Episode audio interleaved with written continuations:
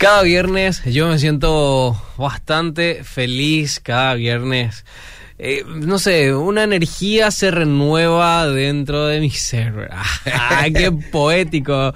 Claro, porque arranca Generación de Mente y le tengo a dos grandes amigos, o ya no solamente a uno, sino ahora a dos amigos aquí en la mesa. Cordón de tres dobleces. Cordón de tres dobleces. Inclusive cuatro, cinco. Cuatro dobleces, cinco, cinco se comiquita y quieren ahí al otro lado, ¿verdad? Así que... Nosotros ya usamos ya de los dobleces.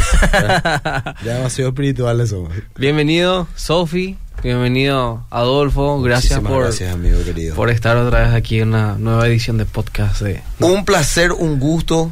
El fin de semana, les agradezco también por la oportunidad que nos dieron de poder viajar el fin de semana anterior. ¿Qué tal te fue? Increíble, la verdad que un congreso de adolescentes y jóvenes genial el que organizaron en Laguna Blanca, Connection.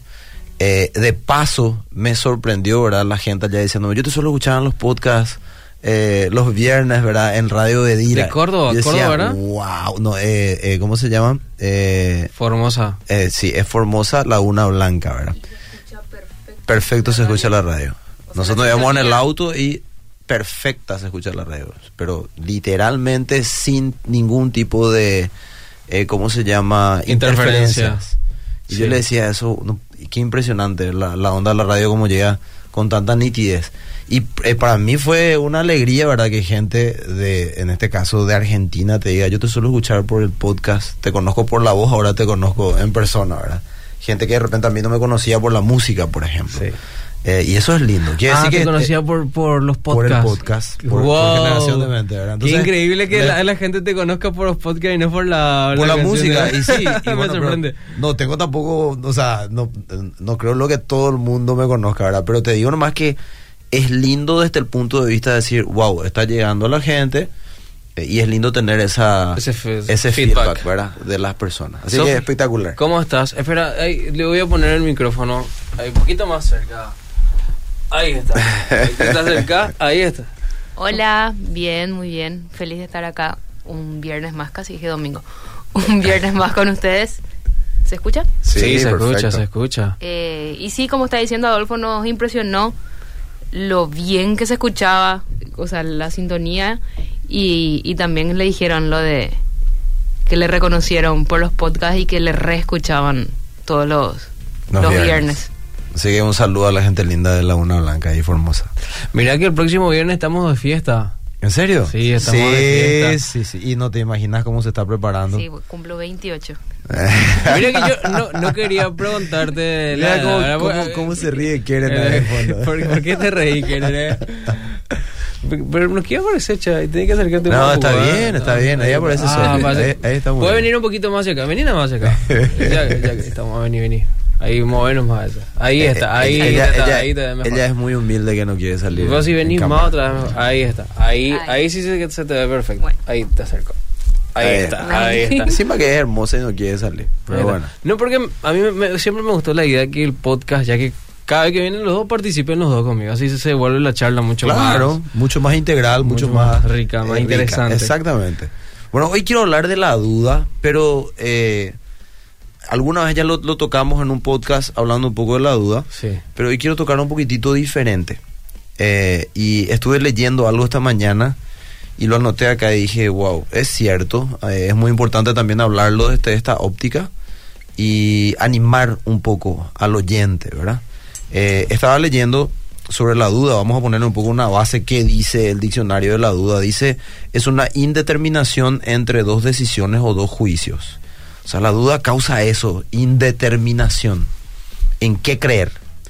Eh, dice la duda supone un estado de incertidumbre donde hay dudas, valga la redundancia, no hay certezas.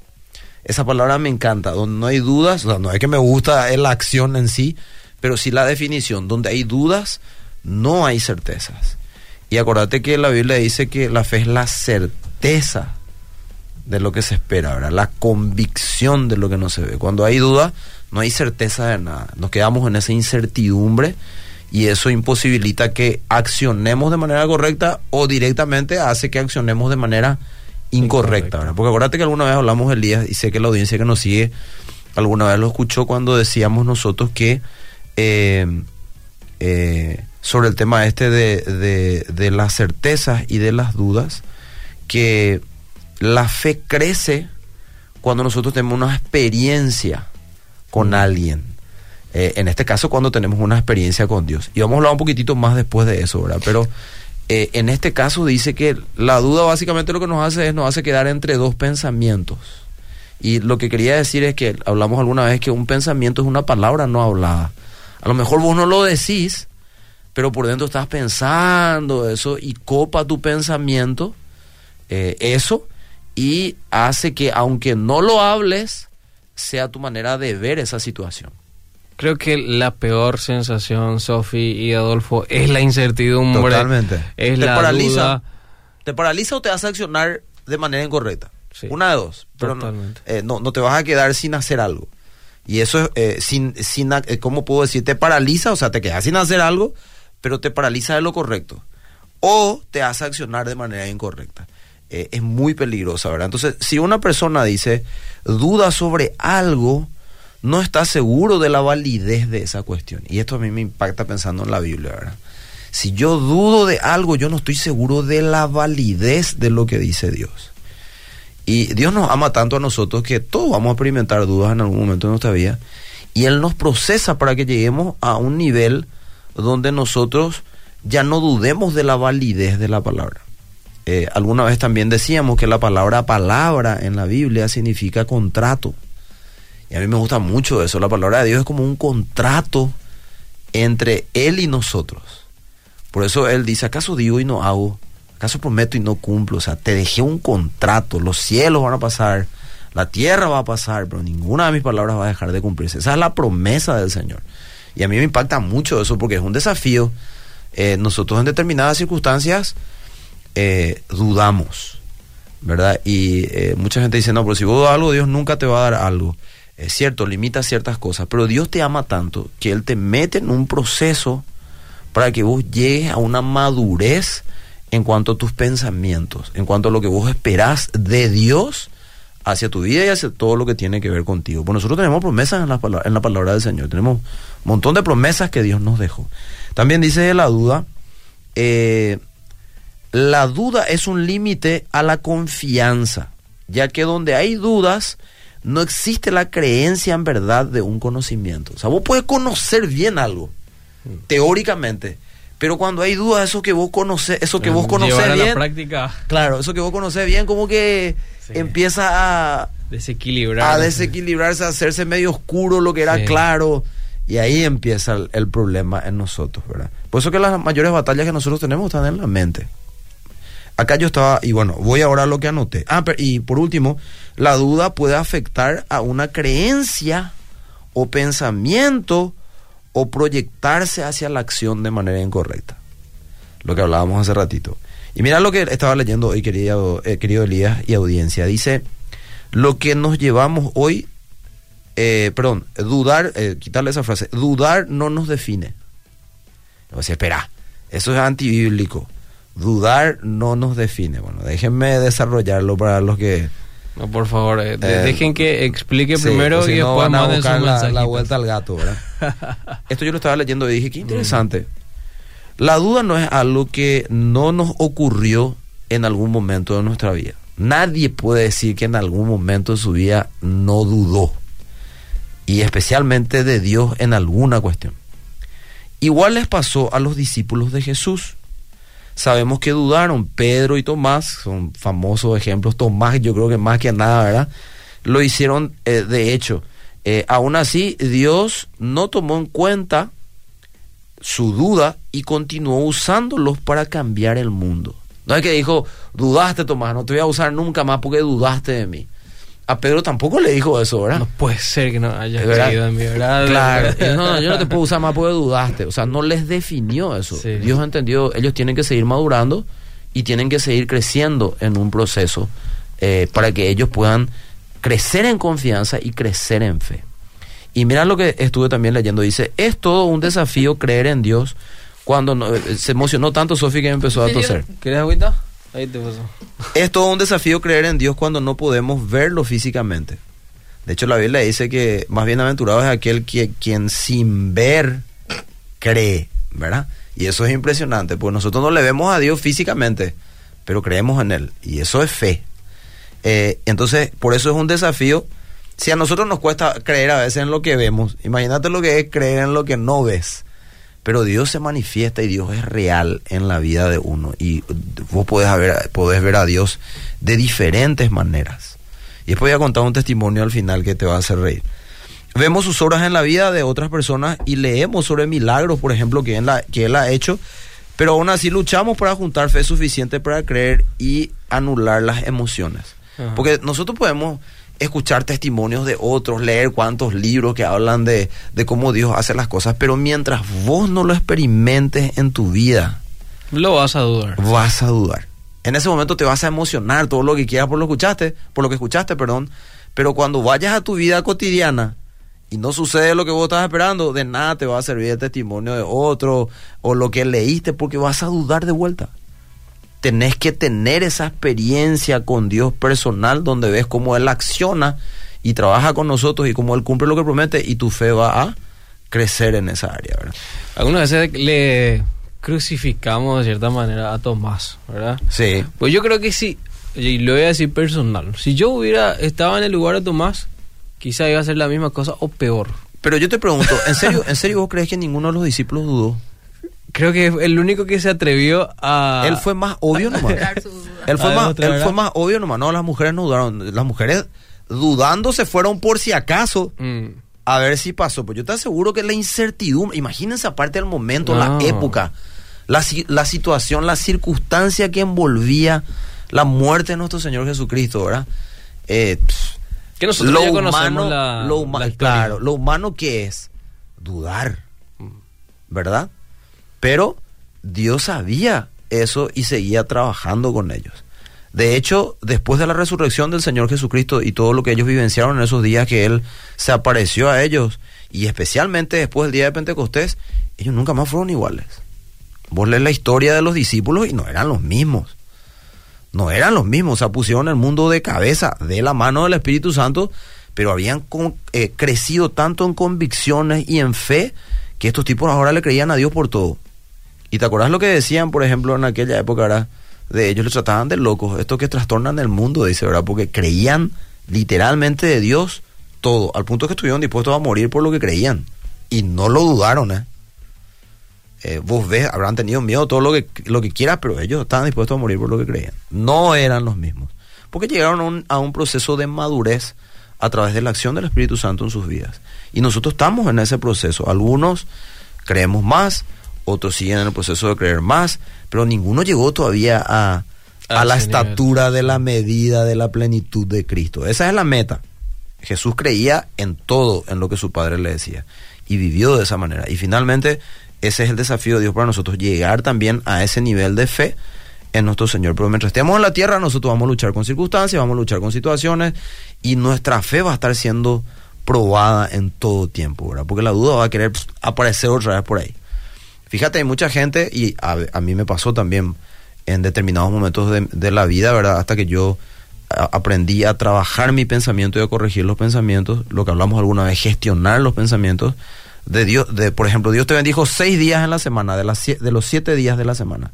Y el séptimo día pasó una circunstancia que no esperabas, te golpea fuerte las circunstancias, y nosotros tenemos una facilidad para olvidar o tendemos a hacerlo por la humanidad, los seis días de, de bendición de Dios, donde pasó lo que esperabas y mucho más, por un día que no pasó lo que vos estabas esperando, o no, no sucedió de la manera que vos creías que tenía que suceder.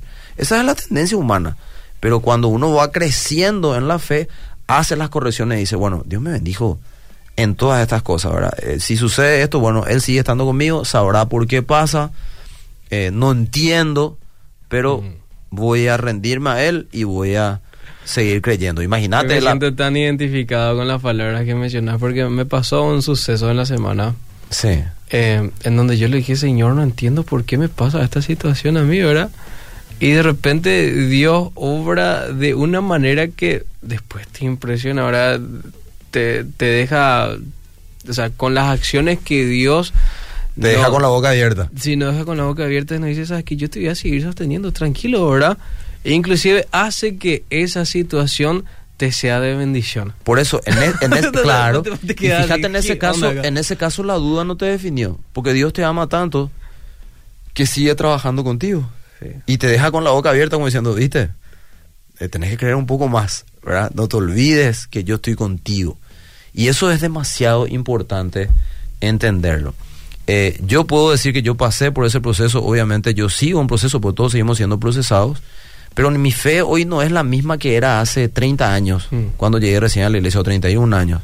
El Adolfo de hace 31 años no es el mismo en cuanto a lo que cree con lo que creía en aquel tiempo, pero Dios me llevó por diferentes circunstancias para ir formando esa fe, ¿verdad? Y ir cambiando esa manera de, de dudar de ciertas cosas. Yo no digo que hoy no dudo, ocasionalmente puedo dudar, Claro. vos sabés por la última circunstancia que había pasado hace tres años y medio, pero yo hice las correcciones mentales por gracia y misericordia de Dios, porque Dios te habla en su palabra, Dios te habla a través de diferentes situaciones, personas, y enseguida corregí el pensamiento, ¿verdad? Aunque no entendía, y no lo entendí por casi dos años.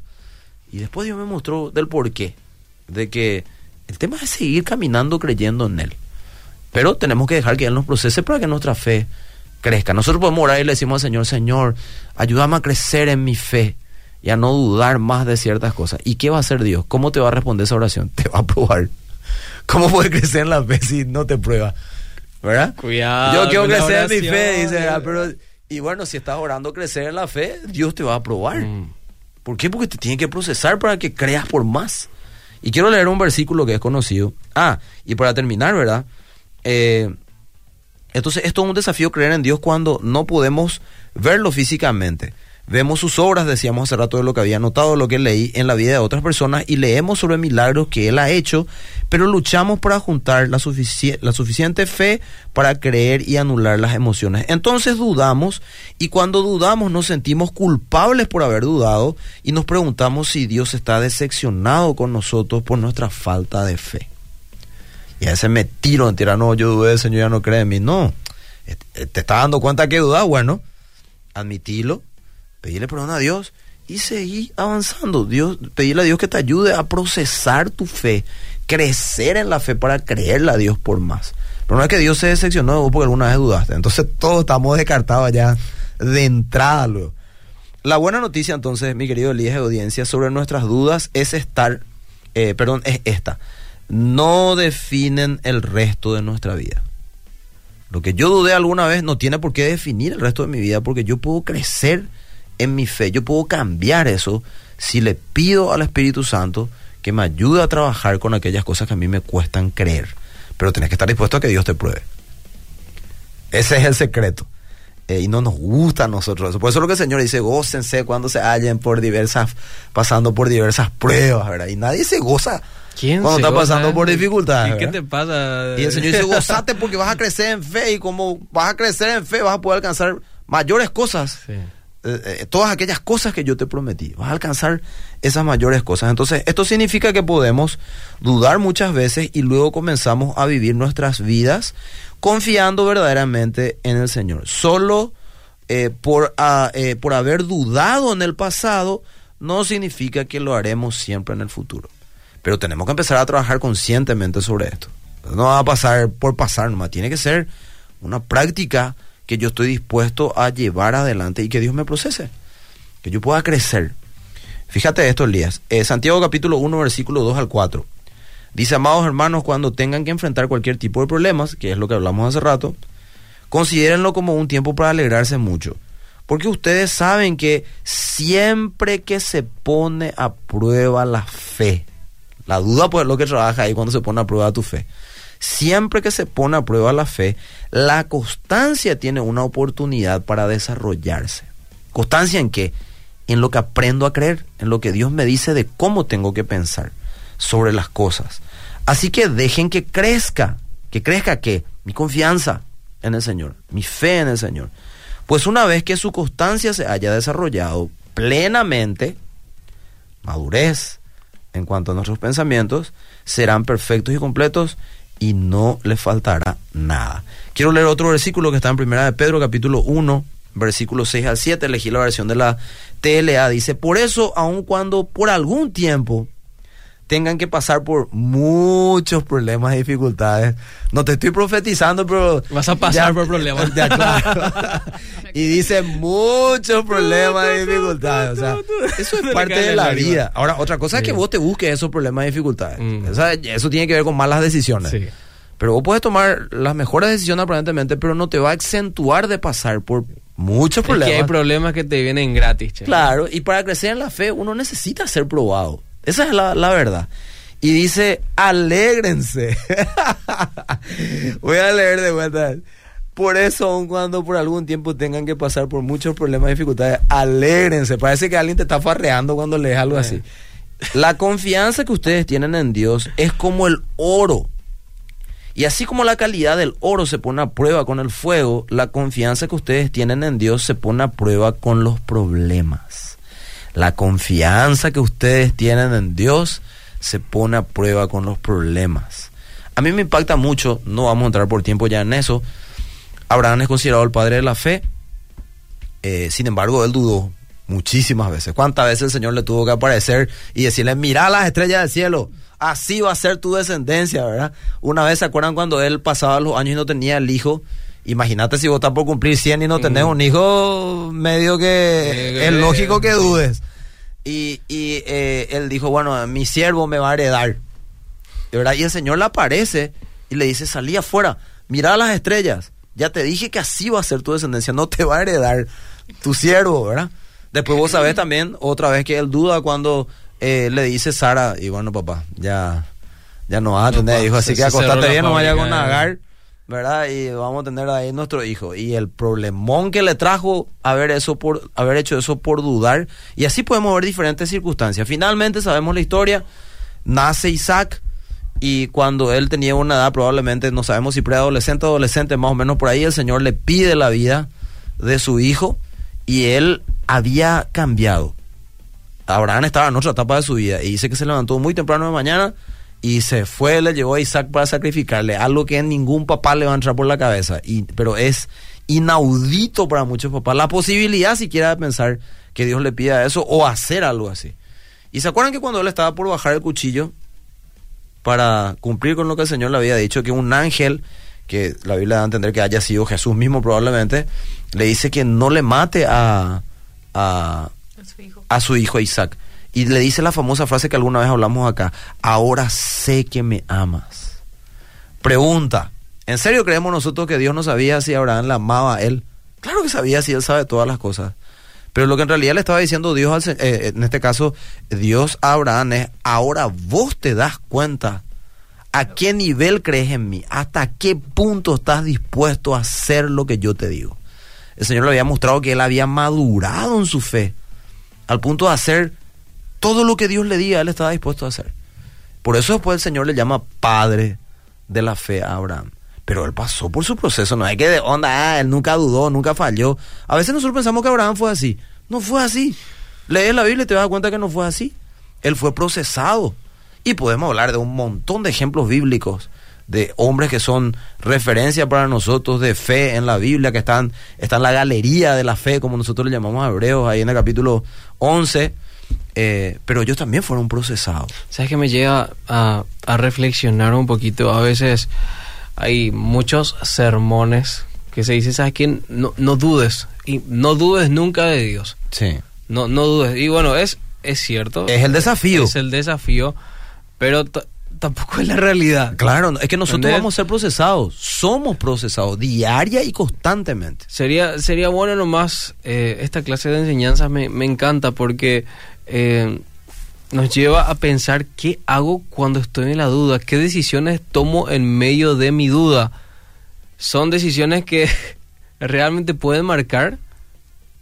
Muchas cosas pueden marcar en tu vida. Sí, Y por eso, por eso hablábamos al comienzo de lo que dijimos, ¿verdad? Que te paraliza te paraliza. o te lleva a tomar decisiones incorrectas que van a tener consecuencias. Mira que sería una linda oración hacer y decirle a Dios, ¿sabes qué?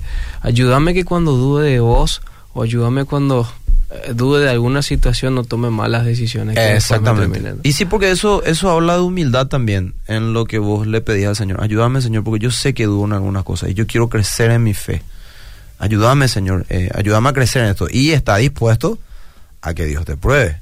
Pues la gente dice este que yo le pedí al Señor que Él me ayude a crecer en mi fe, no salgo del problema. Dice, y bueno, Vienen más problemas. y bueno, y Dios te está procesando. Entonces, para terminar por tiempo, dice, alégrense la confianza que ustedes tienen. Estamos leyendo 1 Pedro 1, 6 al 7. La confianza que ustedes tienen en Dios es como el oro, así como la calidad del oro se pone a prueba por el fuego o con el fuego, la confianza que ustedes tienen en Dios se pone a prueba con los problemas.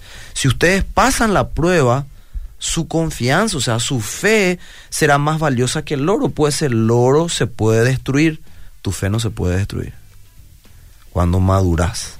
Te pueden decir lo que quieras, pero no te van a mover si vos sos una persona que crees con todo tu corazón en Dios. Yo siempre te dije a vos y sé que acá estamos de acuerdo todos, te pueden traer la filosofía que, quieran, te pueden traer la enseñanza que quieran para decirte que Dios no existe, pero ¿cómo pueden negar la experiencia personal de todo lo que vos viste como Dios te bendijo, obró en tu vida inmerecidamente? ¿Cómo pueden refutar eso? ¿Cómo puedes refutar la experiencia? Posible. No la experiencia de otro, tu experiencia. tu experiencia con Dios. Y eso es lo que dice así. Entonces, así lo que dice aquí, así cuando Jesucristo aparezca, hablará bien de la confianza que ustedes tienen en Dios, porque una confianza que ha pasado por tantas pruebas merece ser alabada. Impresionante. Entonces, nos pasamos un poco la hora, yo No, sé, está bien. eh, pero quiero contar un testimonio rapidito si me dejas. por supuesto. Eh, nosotros tenemos una, vivimos, eh, alquilamos un departamento con mi esposa. Eh, vos lo conocés, Elías. sí. Y es una bendición el lugar que Dios nos dio todo esto. Bueno, nosotros habíamos ahorrado una plata para pagar el, el alquiler y nos faltaba, no voy a decir el monto, pero nos faltaba un millón cincuenta mil. No, no voy a decir el monto No, total no. del alquiler. El monto que nos Ah, faltaba, sí puedo decir. El monto que faltaba. Bueno, y no, nos faltaba eh, un millón cincuenta mil, ¿verdad? Por contar, les puedo contar montones de testimonios en diferentes áreas, pero esto es lo último. Y el- el- la, la invitación que yo tenía para eh, Laguna Blanca en Formosa, ya me lo dieron a mí cuando yo estaba soltero todavía. Yo me estaba, estaba un mes de casarme y yo ya había recibido esa invitación, eh, un, poco más de un mes en realidad, antes de casarme. Entonces yo ya me comprometí con eso que iba a estar con ellos en el fin de semana pasado. Y normalmente cuando a mí me invitan, eh, sabes que la, gente te quiere bendecir y, te preguntan, ¿y vos cuánto cobras, hermano? ¿verdad? Yo no te puedo cobrar por predicarte la palabra, ¿verdad? Sería una locura. Entonces yo le digo, no, no, yo no te voy a pedir nunca un monto. Ahora, si vos me querés bendecir con algo que sea algo que Dios puso en tu corazón, que sea algo que salga de ustedes, ¿verdad? Y le dije, lo único que sí les digo es eh, para poder recuperar mi combustible, eh, porque iba a gastar un- una plata interesante ahí. Sí. Y que, eh, que acuérdense que yo ya me casé. Entonces todo lo que haga ya no estoy solo y tiene que contribuir a la casa, ¿verdad? Bueno, sí, no, genial, Adolfo, gracias por esto. Bueno, eh, son gente increíble. Para terminar la historia, nos vamos a, a Laguna Blanca y ustedes saben que el peso está muy bajo. Nuestros amigos argentinos que nos escuchan saben que la moneda se Está devaluó muchísimo. sí. sí. Y yo, por ejemplo, me sorprendí cuando yo había cargado por 300 mil guaraníes tanque lleno en el auto. Y me sorprendí cuando me enteré que 300 mil guaraníes hoy en Argentina son 15 mil pesos. O sea, y yo le pregunté a ellos, ¿y cuánto es el salario mínimo acá en, en Argentina? Y me dijeron cuánto era el salario mínimo. Y básicamente ese salario mínimo, mínimo alcanzaba ese, ese monto aproximadamente. O sea, para cargar 300 mil guaraníes de combustible eran dos meses aproximados. No, no, algo como 800 mil era el, el, el salario mínimo de ellos. 800 pesos. No, 800 No, 800.000 guaraníes. guaraníes. ¿Verdad? Ah, 800, Haciendo el ah, cambio, ya. A nosotros nos quedaría como 800 mil guaraníes Oh. el, el mes, el mes. el cambio, ¿verdad? O sea, 300 es mucho, son- 800. Que son más, más o menos. Imagínate, eh, de 800 800 mil, 300, 500 mil te quedaría, Sería- cambiaba a moneda, si es que vas a pagar esos 300 mil de combustible. Sí. Bueno, no importa, lo que sí que era mucho para ellos.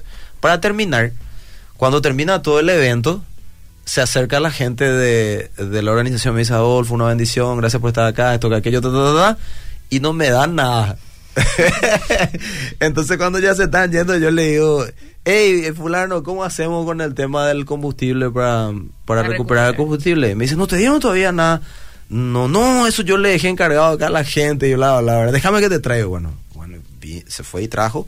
Y cuando estamos viniendo, pues nosotros queríamos, eh, salimos de madrugada ya, porque queríamos amanecer ya acá al día siguiente, Sí. pues estuvimos dos días allá.